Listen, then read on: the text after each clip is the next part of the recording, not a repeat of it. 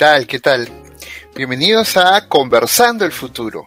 ¿Qué tal? Espero que ya estén conectados, puedan escuchar y puedan disfrutar de esta conversación que vamos a tener entre Marcela y yo. Marcela, bienvenida, ¿qué tal? ¿Qué has hecho? ¿Cómo va todo, Ángel? ¿Bien? Muy bien, muy bien, Marcela, muy bien. Eh, siempre disfrutando de tu compañía y metiéndonos en estos temas raros para algunos y para otros pues muy cercanos. Para otros deprimentes. Para otros son deprimentes, exacto. Espero que esta vez no nos vayamos a deprimir al analizar este artículo. ¿no? O que no entremos en modo zoológico como la vez pasada. es cierto, es cierto.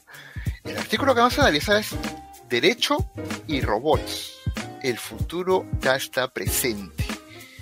Del Instituto de Estudios Transhumanistas. El autor es Ronald Cárdenas Grains. ¿no? Ahí podemos ver en pantalla. Eh, solo tienes que ingresar al, ojs.ssh.org eh, y podrás encontrar el texto de manera libre para que ustedes puedan estudiarlo y leerlo. Entonces, publicado el año pasado, ¿no? Me parece en septiembre, si no me equivoco, ahí podemos, ahí están los datos también disponibles, ¿no? Derecho y robots, robots, el futuro ya está presente. Marcela, ¿cuáles son tus primeras impresiones antes de descomponer paso a paso esta primera parte del artículo? Sí, exactamente. Y vamos a concentrarnos en la primera parte porque realmente es un trabajo eh, extenso pero que vale la pena leer. Y me gusta de me gusta del texto que no está escrito no está escrito para, para no ser entendido o sea no es uno de esos ladrillos académicos que a veces a la gente le cuesta entender y eso me lleva a citar un episodio anterior en el que eh, en el conversamos con o sobre eh, Caterina, Caterina Presuti, y ella hablaba acerca de la importancia que tiene divulgar eh, las reflexiones de forma clara para todos. Entonces creo que este, esta primera parte, eh, si bien emplea un lenguaje técnico y es académico, es cercano. O sea, es algo que las personas pueden asociar fácilmente con su vivencia diaria y que por eso ayuda a que, a que puedan decir, hey, esto, esto me afecta, esto realmente lo estoy viviendo y hago parte de. Claro, ¿no? Derechos y robots, ¿no? Uno se imagina pues el exterminador, ¿no? Ese tipo de cosas. Pero paso a paso. Eh, o este Alter Carbon también. Claro, claro, esa serie de Netflix, si no me equivoco, o Amazon Prime, no sé, pero que toca temas eh, significativamente importantes del futuro, ¿no? Sí, fuertes. Eh, quiero empezar con una frase que él utiliza en, su primera, en la primera parte, ¿no? Él hace un recorrido de varios procesos, fenómenos sociales o hechos que están ocurriendo en la actualidad. ¿no? Él menciona una frase y dice, la tecnología no solo ha cambiado el mundo, sino también nuestra forma de estar en él. Nuestra manera de vivir el mundo. ¿no? Es, bastante profunda la frase. ¿no? Y después acompaña eso con, que estamos expuestos con la, a la infodemia un tema que no ha sido nuevo para nosotros, ¿no? Es un tema que ha aparecido varias veces en los artículos o en análisis de algunos invitados también. Sí, y en mi cantaleta de todos los episodios, hay que decir. Eh, sí, sí, está... ¿Por qué lo piensas? Si es en serio, yo echo esa cantaleta cada que puedo. No, no, no, no lo niego, no lo niego en realidad, porque eh, hay una frase que se me viene a la mente, justo me detuve unos segundos porque era la de eh, pereza mental, pereza cognitiva la llamamos. La pereza cognitiva. Pereza cognitiva. Y la infodemia tratada por Fabricio, por ejemplo, López, porque hablaba del, del virus, ¿no? Virus de la infodemia, ¿no? Y, el virus conspirativo, lo, lo llamaba él. Claro, un virus conspirativo. Pero o sea, la tecnología siempre ha vivido con nosotros, desde que se hace el arroz de la tecnología, ¿no? Pero ahora es esta tecnología que nos hace replantear nuestra manera de interactuar con el entorno, con nuestras redes sociales. No me refiero solo a Facebook o LinkedIn, me refiero con nuestras redes de contacto, ¿no?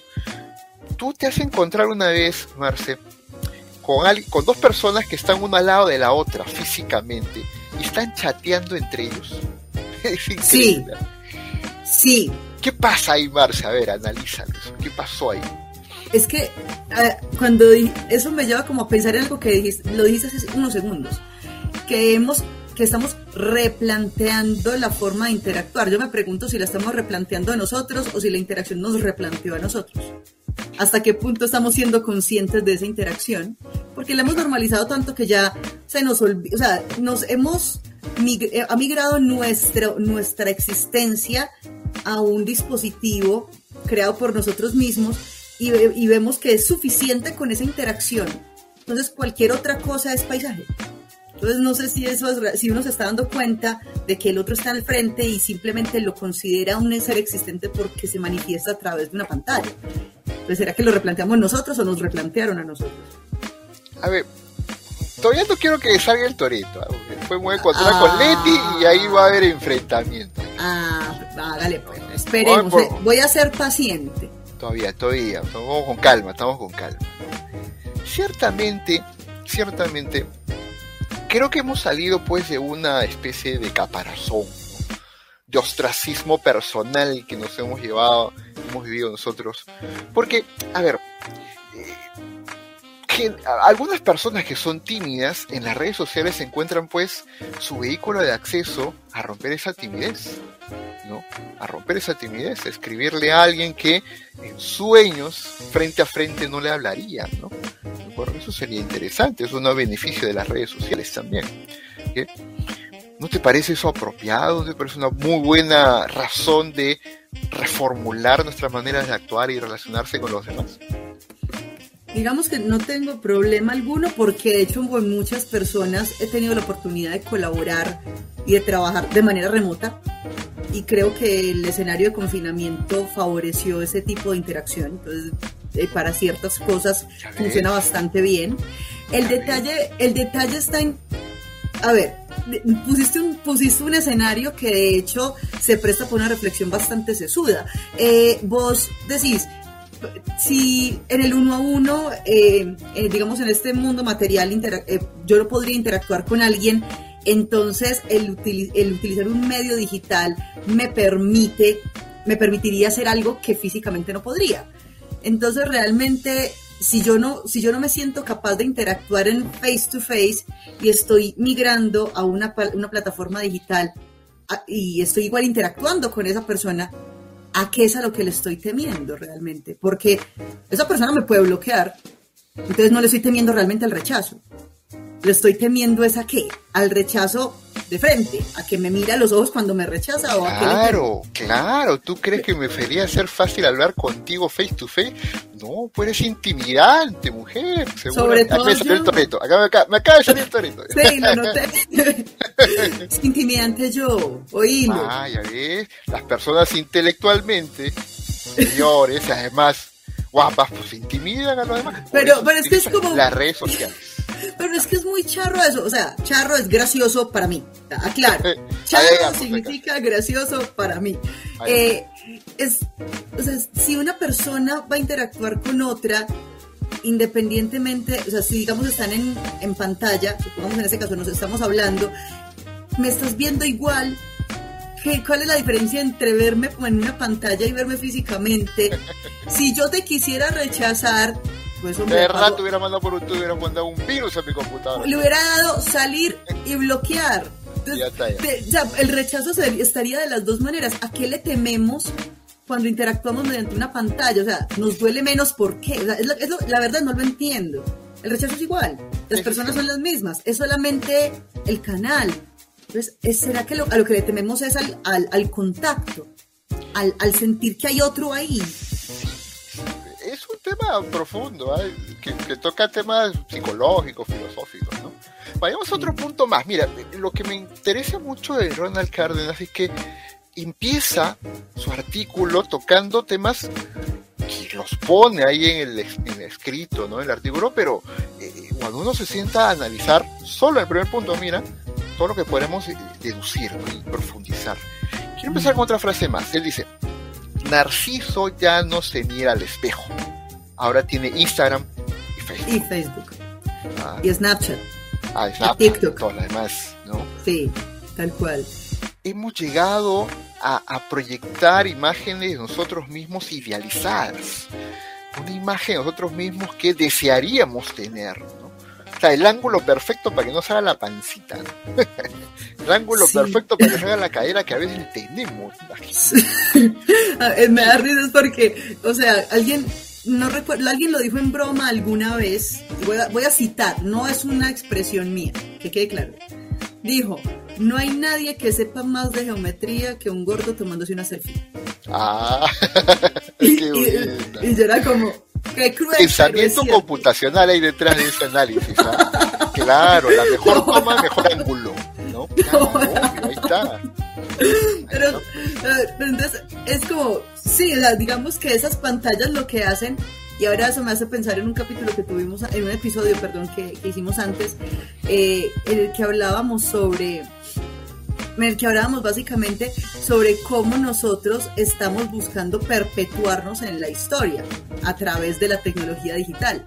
Entonces, básicamente lo que nosotros estamos haciendo cuando empleamos las redes sociales para interactuar con otros no es interactuar con otros, es permanecer en su memoria. Y queremos, y como la memoria se puede distorsionar si no se usa tan seguido, queremos modificarla para poder ir cambiando la realidad que nosotros vivimos. O sea, modificamos el pasado a través de los filtros. Bueno, los filtros nos ayudan a, tener una mejor imagen, ¿no? Pero también hay que considerar, mi querida Marcela, es que nos enseñan algo llamado marketing personal. Y ahí dentro del marketing personal existe el concepto de la reputación, de la imagen, ¿no? La imagen como marca. O sea, nosotros nos hemos convertido en el producto en esta lógica del marketing personal, ¿no? Entonces tenemos que producirnos, pues, si se puede hacer filtro, que se haga el filtro, ¿no? Si te puede quitar una patita de gallo, te lo retocas ahí, ¿no? Y gratis, por filtro de computadora. ¿Qué hay de mal en eso? Narciso ah, se ha modernizado. Sí, sí, pero es que el detalle, ¿sabes que ahora que lo decís así? Narciso realmente no necesitaba filtros porque él se amaba como era. Él solo se miraba y se veía divino. Él decía, como, decía como, uy, sexy. Él se decía, él no decía, ay, mírame la pata de gallo, mírame el gordito. Él no decía eso. ¿Será que si es Narciso el que está ahí? Porque Narciso no se hacía retoques. Él no se pues Tiene razón. Tiene razón. Hemos distorsionado al pobre Narciso. Sí. En realidad no nos sentimos bellos y buscamos filtros para sentirnos así. Exacto. El filtro, el filtro es una forma de decirnos a nosotros mismos que necesitamos arreglo. Sí, sí, sí, sí, es cierto. de hecho, ahora, ahora que mencionaste patas de gallo, la gente debería ponerse a pensar, como es que, como lo decía alguien acá en algún episodio, pues ahí, no recuerdo en qué momento, decía, eso no son arrugas, sino líneas de expresión. ¿Cierto? Y, y, las líneas de expresión son los, son, o las, las líneas de expresión y las cicatrices, alguien mencionaba, son como los tatuajes que te has hecho en distintos momentos de tu vida. Son los tatuajes que te hace la naturaleza en el cuerpo. Entonces, no son, no son defectos, son, son básicamente, son tatuajes, son historias. Los sur, esas son las líneas en las que escribimos la historia. Si lo viéramos así no nos darían vergüenza. ¿No crees? Claro, es una manera de justificar la vejez, es cierto, es cierto. Darle sentido y propósito al... Sí, tal cual. Por ejemplo, yo soy de las que cree la edad son puntos de experiencia. A mí no me molesta la edad. Entre más son, son, logros desbloqueados. Claro, claro, como tú te ves jovencita de colegio, ¿no? Con la edad que tienes, si supiera el bulo que nos escucha, ¿no? Si supiera el bulo que nos escucha. La edad que tiene acá Marcelita y podría pasar a un colegio como si nada. Oí, oí, no, para la audiencia, tengo 34, tengo 34 puntos de experiencia. Y parece 18 la comadre. Ah, bendito. Porque no han visto a Ángel. Ángel, Ángel, Ángel parece de mi edad. Dos añitos más, dos añitos Ya está metiéndose mal con la edad, ¿no? Vamos al artículo, vamos al artículo. Si no, vamos a estar sacando los cuchillos de edad y demás. Vamos a la chaira, la chaira. Sí, la chaira, como se dice. Cárdenas Ronald también menciona algo muy interesante, ¿no? Y eso es una impresión mía, ciertamente. Que hay avances tecnológicos tan revolucionarios, tan, tan difíciles de manejar, que es como darle las llaves de la casa a un adolescente que está con todas las ganas de disfrutar de su. O sea, le damos tecnología a las personas, a nosotros, y nosotros somos, todavía somos ese adolescente que estamos perdidos en la casa, ¿no? queriéndonos juerguear. cómo modela, moderamos ese desarrollo tecnológico? ¿Crees que hay que moderar el desarrollo tecnológico o hay que seguir desarrollando porque podemos hacerlo? Como por ahí también plantearon. Yo creo que que el problema no es el desarrollo tecnológico, en absoluto. El problema está en la, eh, digamos, en lo que se, en, en, los usos permitidos de esa tecnología. Eh, este, eh, el profesor Cárdenas Krenz mencionaba que ya, por ejemplo, el desarrollo, de la, el desarrollo de las ciencias médicas, antes se enfocaban en resolver problemas para poder ayudar a las personas a tener una mejor vida y ahora se han convertido en maquinarias del mero capricho de la gente. Mencionaba un caso que me, me dolió, decía, se había que en España había, se había desarrollado un método para poder detectar de manera temprana el síndrome de Down, de manera que los papás alcanzaran a prepararse para recibir a su hijo. Y decía, lo que, eh, pero, o sea, la tecnología no fue el problema. Pero las personas tomaron la decisión de utilizarla no para estar mejor preparados, sino para abortar antes.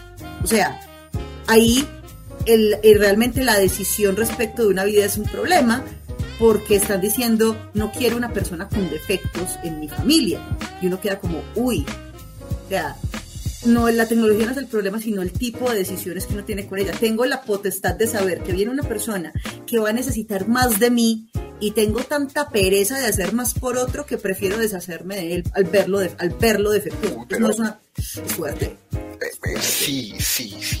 No, no, voy a entrar en polémica porque ahí sí podríamos tener una discusión bioética al cual yo no estoy preparado, ¿no? Para tocar, ciertamente. Pero pueden haber posturas que dicen eh, si puede mejorarse el ser humano, ¿por qué no mejorarlo?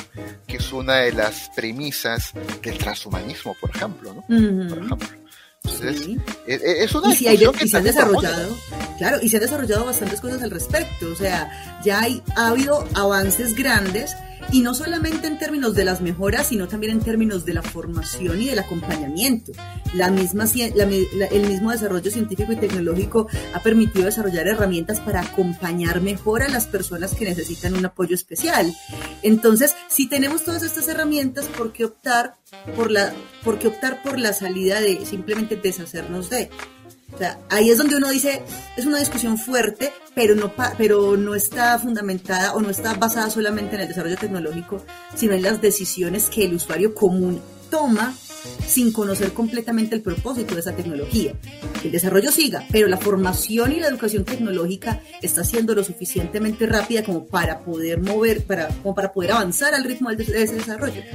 Claro, claro. Por eso esta metáfora que propongo del, adolescente, ¿no? Todavía hormonal, ¿no? Impetuoso. es la verdad que, señora metáfora, porque creo que es súper precisa para este tiempo nuestro. Sin embargo, lo que no estoy de acuerdo, ahí me sale el nuevo el Toreto. ¿Por qué no usar, por qué no usar la tecnología para gustos personales en vez de para sanar solo enfermedades, ¿no?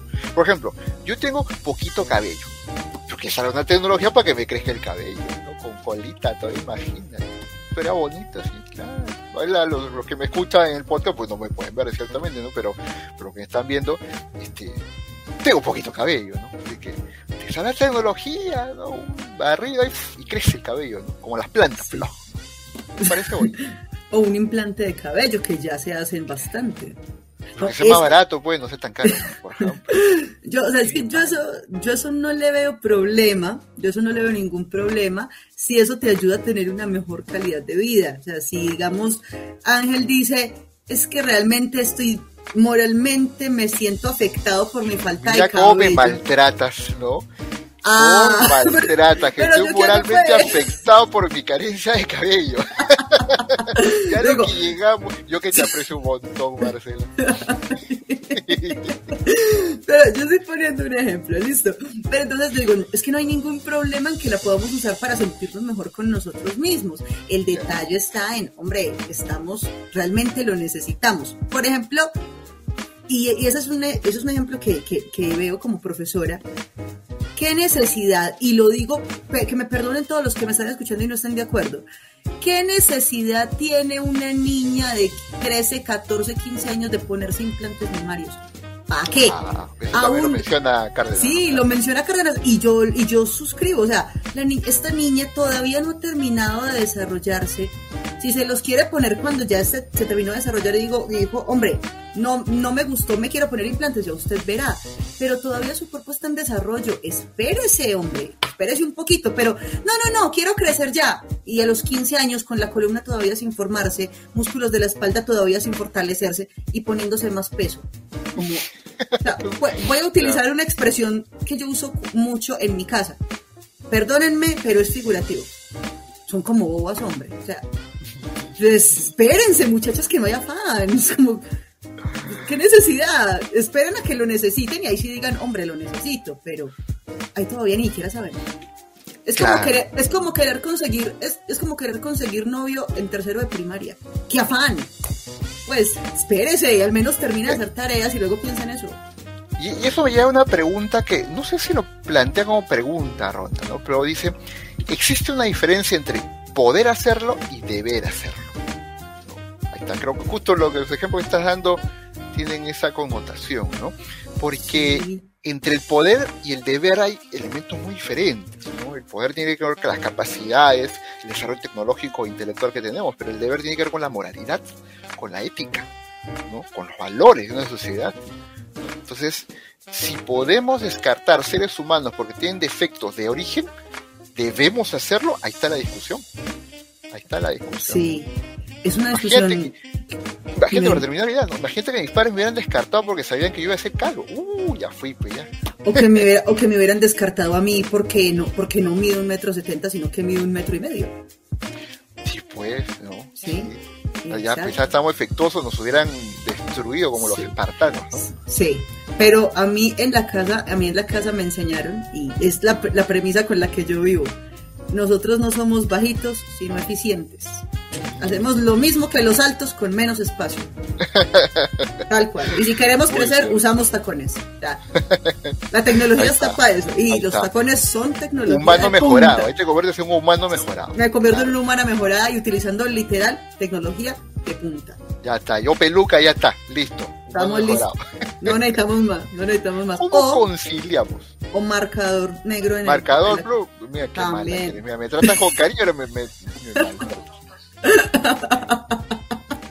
no, no, atención, ¿cómo, ¿Cómo conciliamos esta idea del poder hacer con el deber hacer? Con el poder tener la capacidad de hacer muchas cosas con la tecnología, con el deber de hacer algunas cosas con la tecnología. ¿Cómo lo conciliamos? Yo creo que deberíamos recordar el caso de la nevera en la cocina, para los que tienen nevera en la cocina. Vos comes cuando tenés hambre, o sea, vos comes porque tenés hambre, no porque tenés comida en la nevera. Vos podés tener la comida ahí, pero no necesariamente, la, no necesariamente te la tienes que comer porque no tienes hambre. O sea, es como, no me duele el estómago, estoy haciendo otras cosas, no me hace falta la comida en este momento, acá está, aquí está disponible para cuando la necesite. Y cuando la necesite puedo disponer de ella, puedo cocinarla y disfrutarla y, y alimentarme. Pero no por el hecho de tener la nevera con comida, tengo que vaciarla. Buena metáfora, ¿no? Bastante clara, ¿no? Y eso me lleva a pensar, y ahí cerrando ya también, es la tecnología está yendo mucho más rápido que la reflexión jurídica, porque es un análisis del derecho, ¿no? Y no solo jurídica, agregaría yo, ¿no? La tecnología está desarrollándose mucho más rápido que la filosofía o la sociología o la antropología, en realidad. Pero hay una pregunta ahí. ¿Cómo separar el daño que podemos hacer en el entorno digital que influye en el mundo físico? Ya debería haber leyes regulatorias. ¿Qué piensas ahí? Uy, ¿cómo separar el daño? Es que es difícil hablar de separar el daño cuando, cuando el entorno digital ya hace parte del entorno físico. O sea, nosotros, mientras somos ciudadanos del mundo en general, somos ciudadanos del mundo digital. casi que, o sea, son universos paralelos son universos paralelos, están funcionando en simultáneo. La separación del daño es complicada, pero no creo que es que el daño se deba separar. El daño, el daño se o sea, debe estar regulado. O sea, las acciones en el mundo digital deben estar reguladas en el mundo material y viceversa. Si yo, por ejemplo, agredo a Ángel a través de las redes sociales, que, es un que actualmente se, hace, o sea, se ha hecho mucho más visible, no común, pero sí se ha visibilizado más. Si yo agredo Ángel, empleando una, herramienta digital, empleando una plataforma digital, tengo que tener en cuenta que esa plataforma digital está inmersa en un mundo físico y emplea recursos físicos para poder trabajar. Entonces, estoy empleando por extensión medios físicos. Ah, que es que yo estaba hablando en broma en redes bajo un seudónimo, pero usted tiene una IP. Esa IP es su huella. Y eso ya lo identifica usted como el artífice de eso y debe responder. Ah, pero es que era en Facebook. Facebook sigue funcionando en este mundo, papá. usted tiene que estar también, usted tiene que ser responsable de sus actos. Entonces, hay, unas hay unos elementos que regulan esas prácticas, como por ejemplo el hecho de que tiempo atrás, Convención de Ginebra, dicen es importante que un, un, joven, una joven cuente con un dispositivo digital a partir de los 14 años de edad para su uso autónomo, porque en ese momento puede ya ser un poco más responsable de sus decisiones, pero debe aprender a trabajar con un dispositivo digital desde más desde póngale desde los 8 o 9 años de edad cuando todavía escucha a sus padres. Entonces, es para poder hacer para poder regular este tipo de prácticas se necesita establecer una educación tecnológica desde la primera infancia, cuando todavía se puede hacer un proceso de orientación y entregar un uso autónomo de herramientas digitales desde los 14, cuando hay plena conciencia de las consecuencias que trae el emplearlo de manera indebida con otras personas. El análisis tecnológico va mucho más que un simple análisis tecnológico, ¿no? Es mucho más elementos que hay que incorporar, ¿no? Y justo el artículo de este Ronald Cardinal Krenz nos, nos invita a esa reflexión, pero en el mundo del derecho. Por, por, eso el título Derecho y Robots, el futuro ya está presente, ¿no? que ha sido publicado en el Instituto de Estudios Transhumanistas. Por ahí seguramente van a estar ustedes ver también la dirección web donde pueden encontrar el artículo, que está en nuestro OJS de la Sociedad Secular Humanista del Perú, y para que pueda ser disfrutado, por todos ustedes. ¿no? El artículo es un poquito extenso, pero estamos tratando solo la primera parte. El preámbulo donde él pone una serie de temáticas muy, muy relevantes para, abordar este tema de los avances tecnológicos. Palabras finales, Marcela. Eh, sí, el futuro ya está presente. De hecho, ya las, las, las, las barreras entre presente y futuro uno como que ya no las ve entonces es muy importante que nosotros tengamos en cuenta que todas, de, todas las decisiones que nosotros tomamos, las acciones que decidimos llevar a cabo, están construyendo el futuro casi que ante nuestros ojos. Así que dejemos de lado la pereza cognitiva, por favor, y recordemos que es que el mundo también nos pertenece y lo que le pase también es nuestra responsabilidad. Listo. Muchas gracias por acompañarnos en este episodio. Ya nos estamos escuchando, conectando en otro momento. Bye bye. Tchau!